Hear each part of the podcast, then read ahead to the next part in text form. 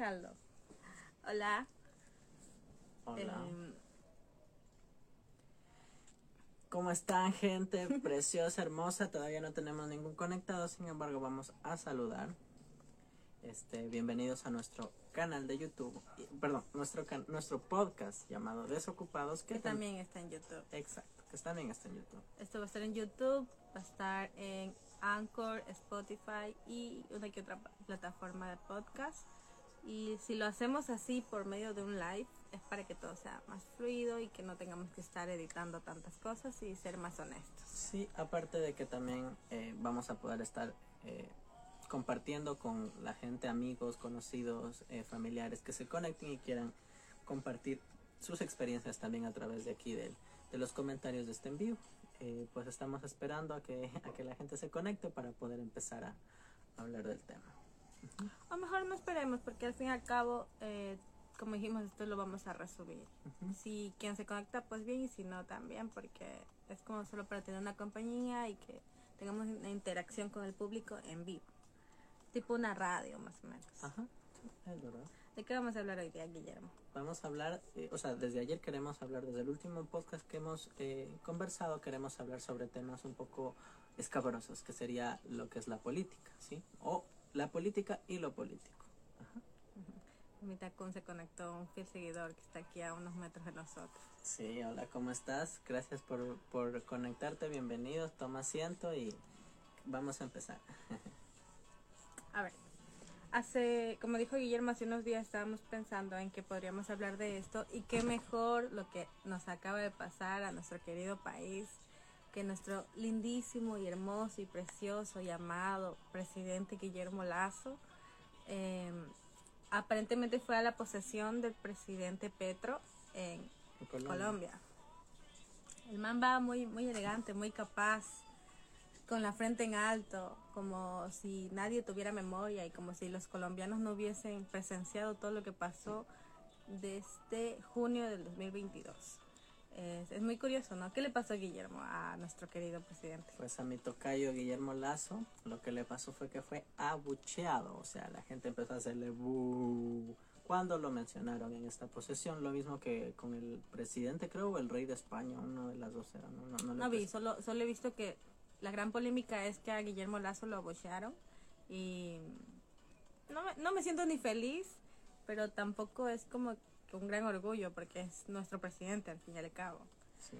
Es triste. Es como sentir que no tenemos un representante nuestro, Digno. ¿no? digno de y del cual sentirnos orgullosos, como a diferencia de otros candidatos que ya pasaron, pero no voy a mencionar porque Hola Jorge. hay temas sensibles. Hola Jorge Ñaño, ¿cómo estás? Gracias por conectarte.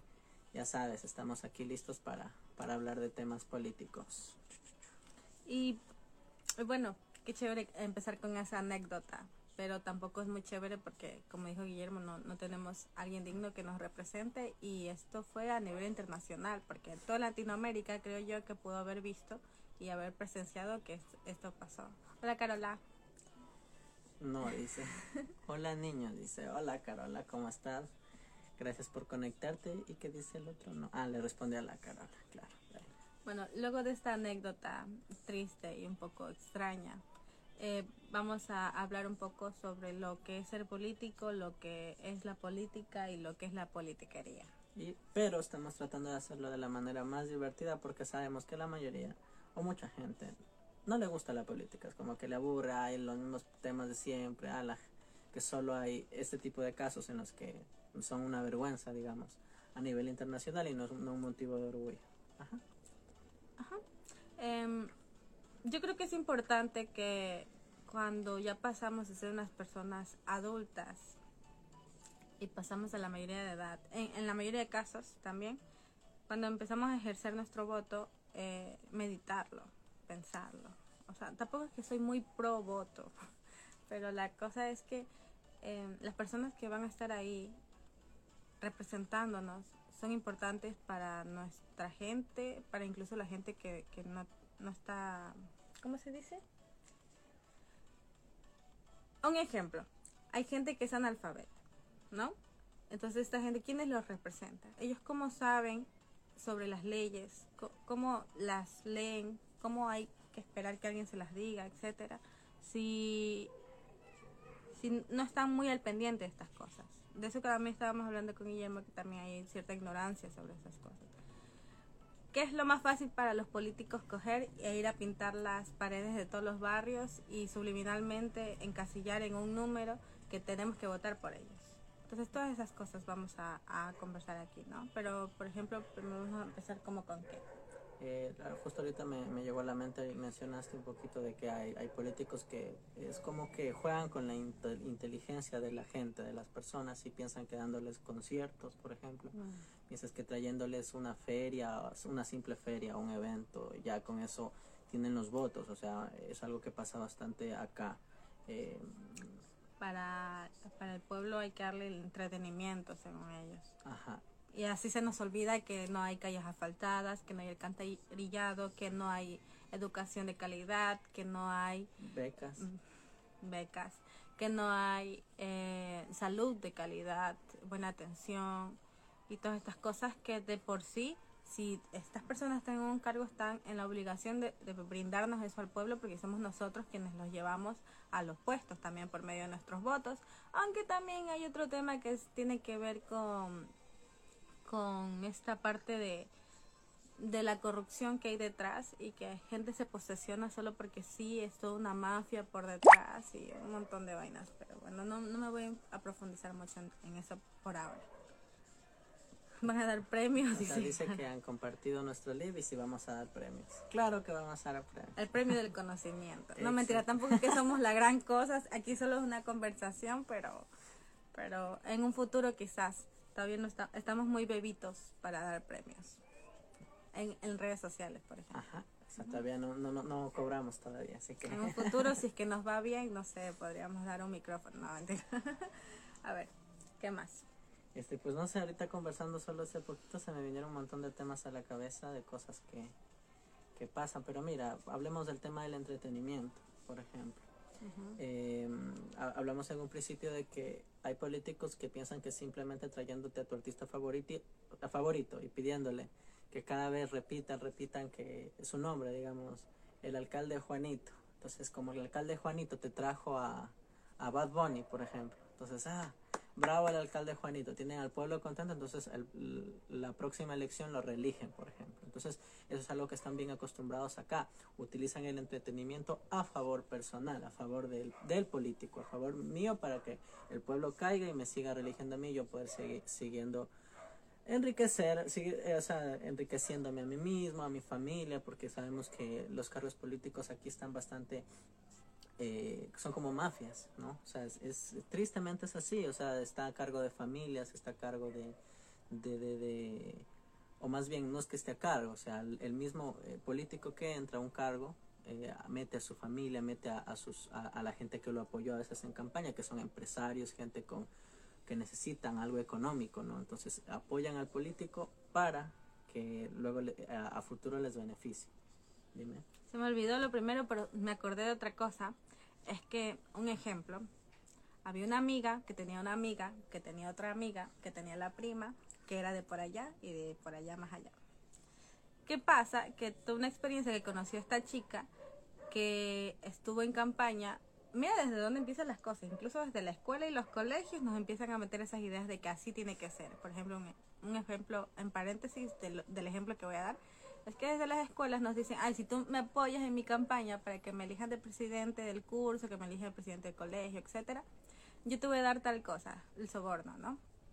En la universidad de esta persona de la que estoy hablando, ella estuvo apoyando en campaña como en lugar por todas sus redes sociales, por todas las partes, por todos los rincones, metiéndole ñeque para que la gente vote por la lista Z, por ejemplo.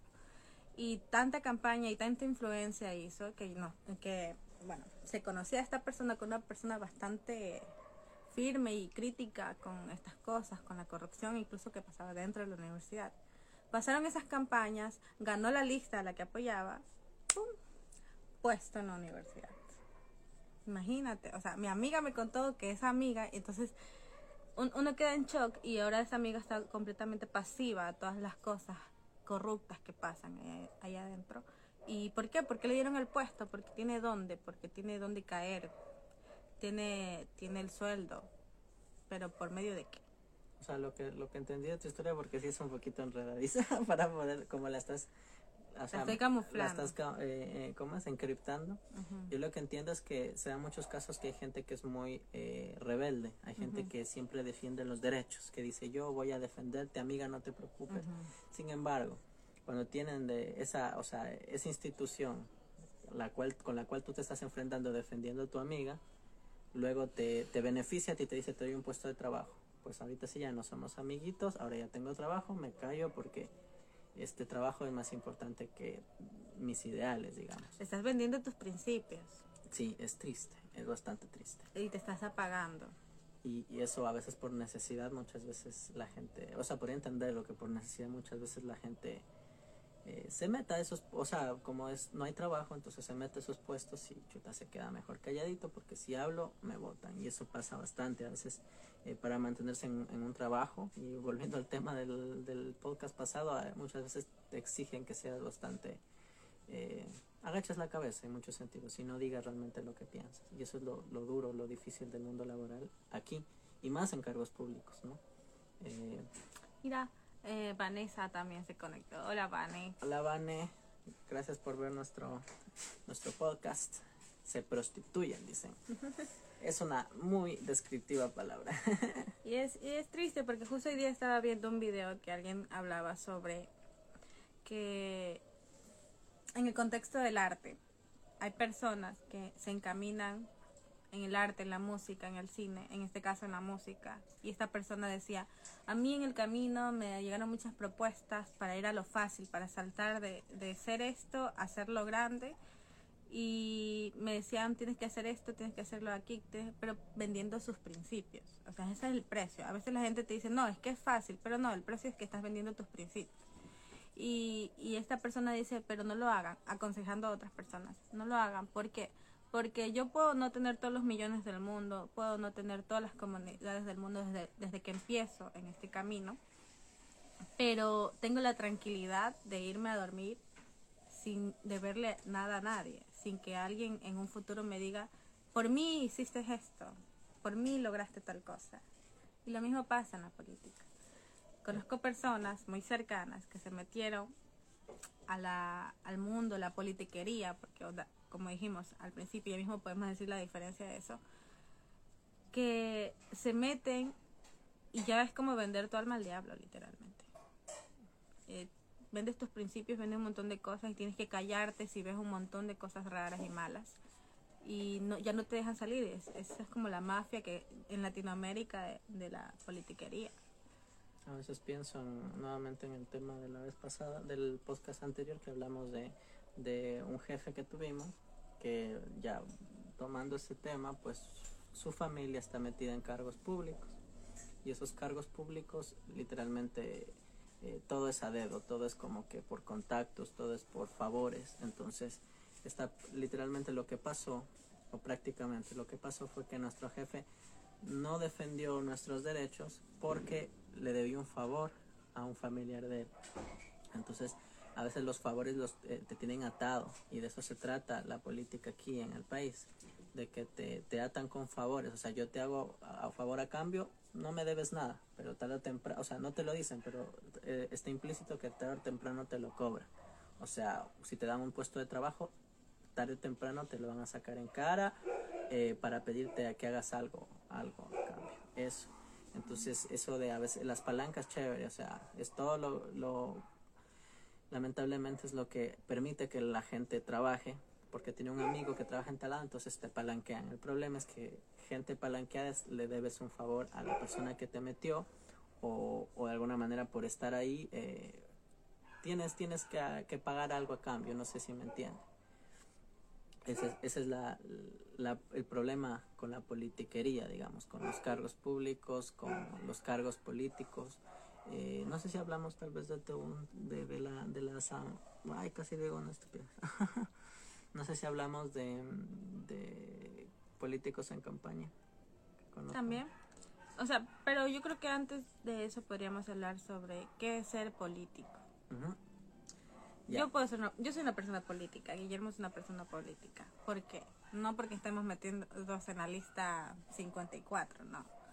Somos personas políticas, creo yo, desde que empezamos a tomar decisiones eh, dentro de los derechos civiles, dentro de la civilización. Eh, incluso hasta desde niños podríamos empezar a, decir que empezamos a pensar de forma política. ¿Por qué, Guillermo? Ah, o sea, porque prácticamente cada decisión, o sea, lo que muchas veces nos define a veces como de forma a nivel de identidad, o sea, por ejemplo, cuando alguien dice yo eh, preferí dejar de comer carne, yo soy vegetariano, digamos, si alguien dice eso, está tomando una decisión política, ¿sí? No necesariamente político, o sea, eh, cuando alguien sigue lo político o la política, no significa que esté metido o pendiente de quién es el último candidato, quién es el último presidente, eh, de qué está haciendo el presidente, qué está haciendo el alcalde, sino eh, cuando está tomando ese tipo de decisiones que involucran su pertenencia, ¿no? A otras, a, grupos o comunidades de personas. Cuando alguien elige, eh, no sé, es, em, proteger o defender a los animales, está tomando decisiones políticas. Entonces, eso para que cambiemos un poquito ese pensar de que ah, es que la política es aburrida, es que es lo típico de siempre, que, que hay corrupción, que la asamblea y esas cosas. No necesariamente, el, día a día que vivimos es político. Cuando eh, tomamos la decisión de, como les digo, de dejar de consumir carne, por ejemplo, entonces estás tomando una decisión política cuando empiezas a, defender a los animales, em, em, empiezas a defender a los perritos, a los gatitos, estás tomando decisiones políticas. Entonces la política en sí es algo de, que está dentro de nuestras vidas, de nuestro día a día. En la sociedad. En la sociedad, en las comunidades. Y a lo que le llamamos corrupción, por ejemplo, a nuestro querido presidente y a todas estas cosas, a nuestro querido anterior presidente también, y todas las cosas y acciones que hacían ellos. Eso desde lo malo, porque bueno, también todo es muy subjetivo. Desde lo triste, desde lo que nos hace daño como sociedad, como pueblo, todo lo que ellos nos hacen y las promesas que nos hacen son politiquerías, literalmente. hola Joshua, hola Liz. Hola Joshua, hola Liz, un gusto, qué bueno. Pasen adelante, siéntense. Un ratito conversar. Bienvenidos. ¿Por qué te queda? ¿Qué te pasa? o sea, eh, es que estos temas obviamente no somos expertos para nada, pero estamos tratando desde nuestra perspectiva. Desde nuestra perspectiva y nuestro dialecto tratar de, expresar lo que nos transmite y lo que sentimos. Entonces sí, eh, eh, tomamos decisiones diariamente y esas decisiones son políticas. sí, en su mayoría sí. Y como ya dije, todo lo que le llamamos malo de parte de la política es son los políticos politiqueros. o sea, valga la redundancia, son personas que usan a su favor el nombre de la política, cuando en realidad la política es una parte que, que, tiene la obligación de defender nuestros derechos. Por eso que cuando llegamos a las urnas, cuando llegamos a estas partes, eh, se llaman elecciones porque nosotros estamos tomando la decisión de elegir a tal para que nos represente en tales situaciones en situaciones económicas, en situaciones físicas, hasta situaciones psicológicas, porque todas estas cosas eh, tienen mucho que ver. Eh, de lo que Guillermo estaba hablando hace rato es que eh, los políticos en campaña, cómo juegan con nuestra mente, nuestra psicología, todo por medio de lo subliminal y todo por medio del soborno y hasta incluso por medio de las mentiras. hoy habíamos hablado de, estamos conversando con Mar sobre que muchas veces tomamos la, la política, o lo político, más bien dicho, lo político y la politiquería como a, modo de broma ya, como que ya todo está, todo es un chiste, entonces mejor hagámonos, riámonos de eso. Y Marilyn decía que eso tiene que ver con la inteligencia de las personas, que no porque seamos, no estemos estudiados en política, no estemos estudiados en, en leyes o en esas cosas, no significa que no nos demos cuenta de, de o, o nos sintamos cierta burla de parte del, de, de, un grupo político o de los quienes están a cargo hacia el pueblo hacia el pueblo entonces por eso hacemos este memes compartimos todo ese tipo de cosas y esa es una forma de expresarse políticamente también de al hacer eh, al reírnos por ejemplo de lo que le pasó a Guillermo Lazo que lo abucharon en Colombia por, por, porque el, pueblo colombiano sabe, pues sabe lo que ha pasado y no, no, lo traga a Guillermo Lazo. Y, nadie creo que lo traga, excepto la, la gente privilegiada o la gente que busca llegar a ese privilegio de, eh, de las clases altas, las clases dominantes. Eh, entonces ahí sí les conviene un gobierno como Lazo que permita nomás este que, que hagan y deshagan sin pensar en, en, el daño social que, que causa, ¿no? Entonces justo eso me hace pensar en que la política está bastante blanqueada en este país. Y, y acá en, en, Santa Elena, en la provincia, yo es donde más lo he visto, donde más lo he sentido, porque eh, lamentablemente como esta era tierra de nadie, en algún momento lo fue, o sea, como que había, había gente, pero como que vivía su vida día a día y no tenía como malicia. Es que, ¿cuál es el contexto de Santa Elena? Santa Elena ha sido de por sí una parte, como un puerto pesquero de, del país entero. Y antes no éramos provincia, éramos solo la península y éramos parte de la provincia del Guayas. ¿Qué pasa? Que nos dimos cuenta que nuestros ingresos eran grandes por tener playas, por tener gran cantidad de ingresos por medio del turismo, por tener pescado, por tener un montón de materia prima por medio del mar, por tener literalmente una parte grande de la costa. No, no es que tan grande, pero sí era relevante. Eran como es como una potencia pesquera, digámoslo así.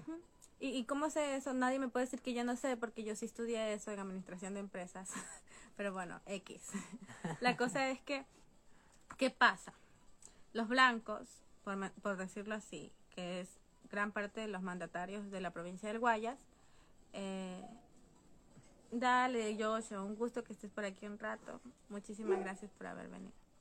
Entonces, estos blancos de la provincia del Guayas eh, se estaban beneficiando de muchos ingresos de nosotros. Entonces, el pueblo dijo: No, basta, necesitamos independizarnos. Y nos independizamos como provincia, somos provincia, pero a pesar de eso, ustedes saben que hierba mala nunca muere. Quedaron muchos a cargo eh, de por eso soy negra. De la, provincia. Que quedaron muchos de estos blancos a cargo de la provincia. Es, es, como lo que pasó cuando se fueron los españoles y dice que nos, nos independizamos, sin embargo quienes quedaron a cargo eran los criollos, o sea, los descendientes de los españoles. Algo parecido pasa hasta la actualidad aquí. Aquí en la provincia de Santa Elena tenemos tres cantones. Tenemos el cantón de Santa Elena, que también se llama Santa Elena, que es la capital que muchos discuten que en realidad Libertad debería ser la capital porque está en medio, pero bueno, eh, eh, está la Libertad y está Salinas. Santa Elena eh, cubre gran parte de la parte del norte de, la provincia, que son las comunas, que son los pueblos, que son las playas, etc. Salinas se centra bastante en esta parte del tiempo Miami Beach. Eh, la libertad, gran parte del comercio central de la provincia. Entonces, cada, cada uno tiene su alcalde y se puede decir que el 80% de esa gente que está al mando son blancos. O sea, de tez blanca en sí y de apellidos este de gente adinerada, digamos. Y de gente que ha venido con el mandato desde hace muchos años atrás. O sea, que no ha cambiado mucho que digamos. Por ejemplo, eh, el apellido Cisneros. El apellido Cisneros no ha cambiado desde hace 15 años atrás. Sigue habiendo, no está el mismo cisnero grande, pero sí están sus hijos, están sus sobrinos, están quién sabe. Es como que no, es raro, raro que escuches apellidos como le diríamos mestizos o cholos o, o, autóctonos, digamos, de aquí, no se ven en, la, en, los, en, en los cargos políticos, sino son gente que alguna vez vino de afuera, vino de otra ciudad y viene y hasta el momento se mantienen en el cargo y la gente vota por ellos les cuento una imagen, digamos, algo que me llamó la atención cuando yo vine acá, fue que una, en una feria que estuvimos, eh, organizada por estas autoridades, eh, habían hecho uno como especie de concurso donde estaba, era para niños, era de disfraces. Entonces había hartísimos niños con, sus, con los papás, sus padres de familia, pero sorpresa que todos ellos eran morenos, morenos, el, típico que le dicen acá, le dicen cholos, pero sabemos que son mestizos, eh, descendientes de indígenas y mezcla con, eh, o sea, en teoría descendientes de indígenas, no así como lo somos todo el mundo. Entonces, toda la gente de ahí era morena, morena, morena, excepto los que estaban organizando el, el concurso, excepto que eran las autoridades y todos eran como rubios, ojos gatos, altos, blancos. Entonces es como es como una imagen tan, ¿cómo te explico? Como cuando ves hacia los, a los, eh, a eso ves esas historias de la colonización en la cual están todos los indígenas eh, y admirando hacia los, a los españoles de la misma manera. Entonces uno se siente, digo, se siente extraño de que está un gobierno, o sea, toda la gente vea como gobernantes a la gente de tez blanca todo el tiempo, a la gente rubia. Y es difícil identificarse con ellos. Y de clase alta. Porque ellos tienen carro, y, eh, o sea, no el carro como que el carro más sencillo, no, el carro último modelo. Viven en eh, Salinas. Viven en Salinas, que es la parte, se puede decir, más aniñada ahí, donde más van gringos formalmente, que tienen casas en, en esta parte. Entonces es, es curioso, es curioso porque actualmente también estamos en la época de elecciones para los alcaldes, de elecciones para los concejales, o sea, elecciones aquí en la provincia. Y vemos como la mayoría de caras son de tez blanca como yo no me identifico con la mayoría de ellos. Y las personas que tienen mi color, que se puede decir que se criaron conmigo, que estudiaron conmigo, eh, son personas que vendieron sus principios como al principio lo dijimos, valga la redundancia. Como a las preliminares dijimos que hay estas experiencias que tienes que vender tus principios para poder entrar a lugares. Entonces, esa gente con la que yo me podría identificar, no me puedo identificar solo por su físico, sino también por sus ideales. ¿Y qué pasa? Que sus ideales los vendieron por poder tener el puesto. Y es triste, porque no tenemos representantes originarios de nosotros mismos. Pueden decir, ay, es que yo nací aquí. Pueden decir, ay, es que mi mamá nació aquí, es que yo vengo de aquí, que ni siquiera... Pero tú te acercas, conversas con ellos, intentas tener una conversación formal sobre cómo es nuestra cultura, cómo es nuestra descendencia, qué es lo que queremos, qué es lo que sentimos, qué es lo que siente el pescador, qué es lo que siente el obrero, qué es lo que siente el agricultor y, toda esta gente que hace el pueblo no te van a decir nada, solo se van a, montar la risita hipócrita y nada más. Y es, es muy triste, por eso es que queremos concientizar y hacer que, que busquemos la forma de pensar y no solo tomarlo a broma y a meme, porque sé que también es muy inteligente burlarse de estas cosas, como dijo Guillermo, y pensar que a quien le demos el voto, o incluso si, si lo damos nulo, pensar que tarde o temprano alguien igual va a quedar, porque así es la democracia aquí en el... De hecho, no votar y abstenerse también podría considerarse una decisión política. Sin embargo, a veces cuando también se menciona que cuando no tomas una postura de un lado u otro, incluso siendo crítico con la postura que estás tomando, o sea, me refiero a que sabes que estás tomando una postura que no necesariamente es la mejor.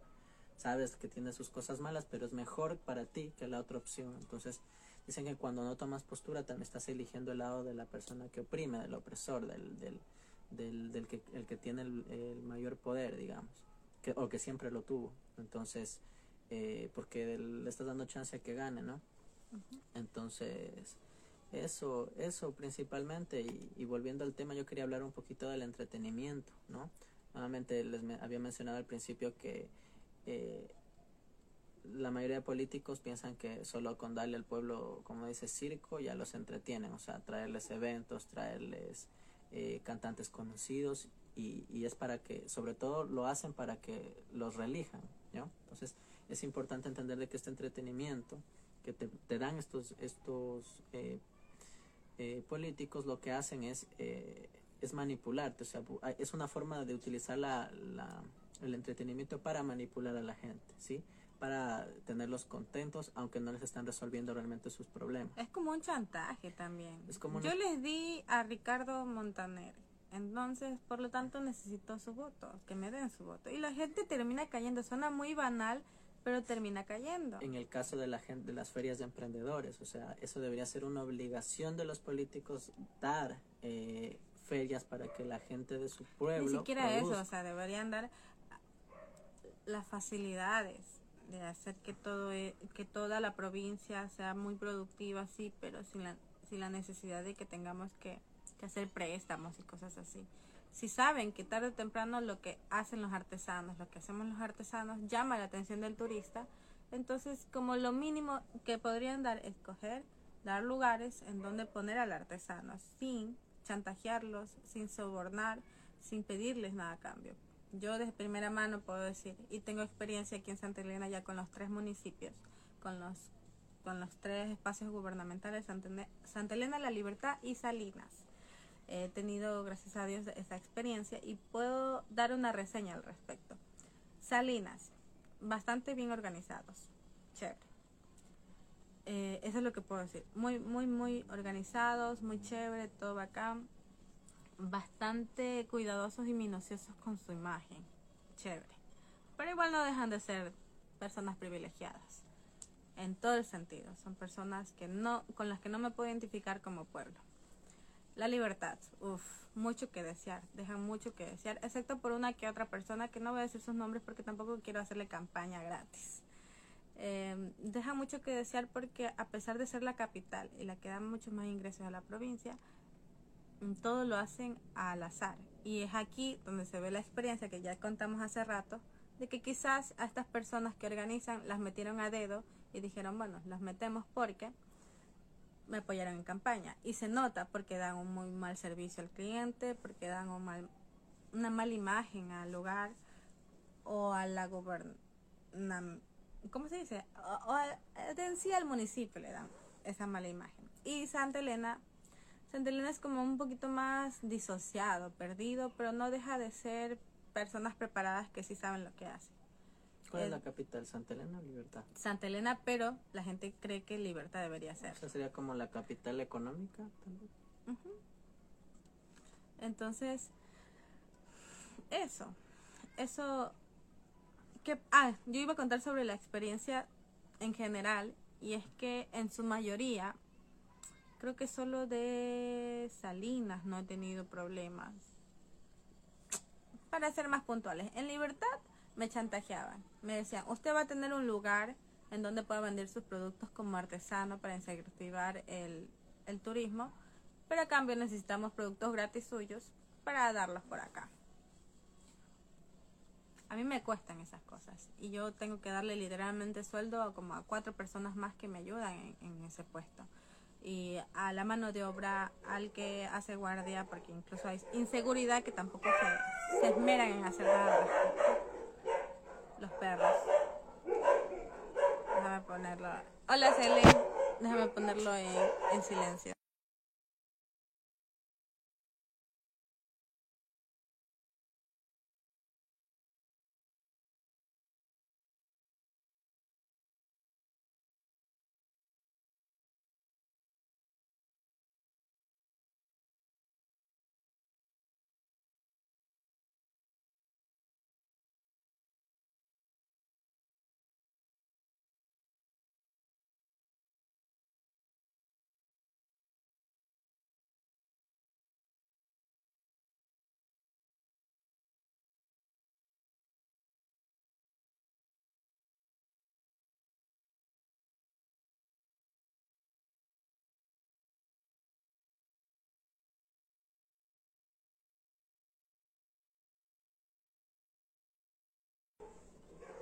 Ya volvimos. Creo que sí está, ajá, sí está el audio.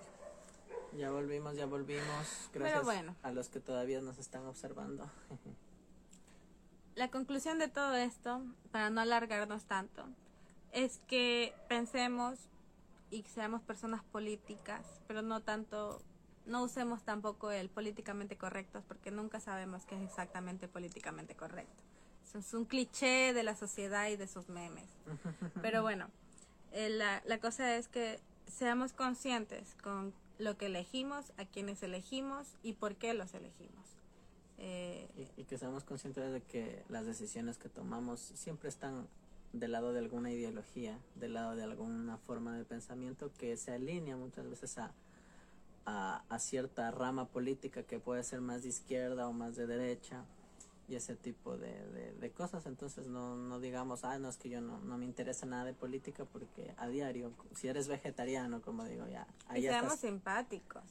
Seamos empáticos porque ¿qué pasó hace poco cuando fue el paro nacional? Todo el mundo decía, es que a mí no me afecta, yo tengo comida, tengo casa, tengo carro y no me importa pagar 10 centavos más en la gasolina porque no me afecta. O sea, eso es no ser empático con la persona que literalmente a veces tiene que rebuscar esos 10 centavos, que no tiene de más porque tiene que mantener un montón de familia, porque no, no tiene la misma educación que nosotros. Entonces, también hay que pensar en todo ese grupo que no tiene el tiempo y el privilegio de ponerse a pensar como nosotros dos aquí, como ustedes que se han metido a ver nuestro live, eh, aunque sea un rato, eso es ser privilegiados. Nosotros también estamos conscientes del privilegio que tenemos para sentarnos aquí y hablar sobre estas temáticas, mientras que hay un montón de personas más que tienen que trabajar duro y esforzarse el triple de lo que se supone que deberíamos esforzarnos. ¿Por qué? Porque al momento de las urnas tomamos, ele o sea, elegimos personas que nos mienten y nos dicen que sí, que nos van a dar lo que necesitamos y al final y al cabo no es así. Sí, vivimos en un país en el que lamentablemente, dependiendo de nuestro color de piel también, eh, es mayor o menor facilidad para las cosas, ¿no? Entonces, se dan cuenta la mayoría de gente humilde, pobre o que le cuesta todo esto, como estamos hablando con Marilyn, es gente de, de tez morena, eh, incluso indígenas, ¿no? Rasgos distintos a los blancos, a los de tez blanca, a los rubios, etcétera. A pesar de estar en 2022, seguimos luchando contra estas cosas. Pero eso yo creo que puede ser también tema del próximo podcast. Ya les dijimos que estos live son una intención de hacer el podcast mucho más libre y espontáneo sin la necesidad de haber edición y que todo sea mucho más franco, que todo sea mucho más transparente y por esa razón lo hacemos por Instagram, luego lo pasamos a YouTube, Spotify y todas las plataformas habidas y por haber. También vamos a estar en TikTok, no sabemos si es que le va a interesar a la gente de TikTok, pero una que otra cosa todo se empieza desde abajo. Empezamos con dos, dos espectadores, quién sabe que en un futuro con más. la idea de esto es que también sean más interactivo, que también ustedes eh, formen parte de lo que estamos haciendo. O sea, cuando dejan su comentario o si dejan una pregunta, nosotros este, la respondemos al momento y así prácticamente estamos todos haciendo este podcast, no solo Marilyn y yo, porque no, son, no nos creemos expertos ni, ni, los genios que se las saben todas, entonces eh, siempre es eh, aceptado cualquier opinión, cualquier otra idea que ustedes tengan. Entonces, gracias, muchas gracias por vernos. Muchísimas gracias y recuerden que el tiempo de ocio es productivo y por esa razón estamos aquí hablando desocupados para así como que sacarle provecho a esta conversación. Nada, cualquier cosa que quisiera conversarnos o, pedirnos, nunca está de más sentirnos un poquito importantes. Vamos a seguir posteando videos y partes cortas de este podcast por si a alguien le interesa y seamos personas políticas pero no politiqueras. Exactamente. Un abrazo. Un abrazo. Adiós. Chao. ¿Cómo le pongo a finalizar? ya ni me acuerdo. No,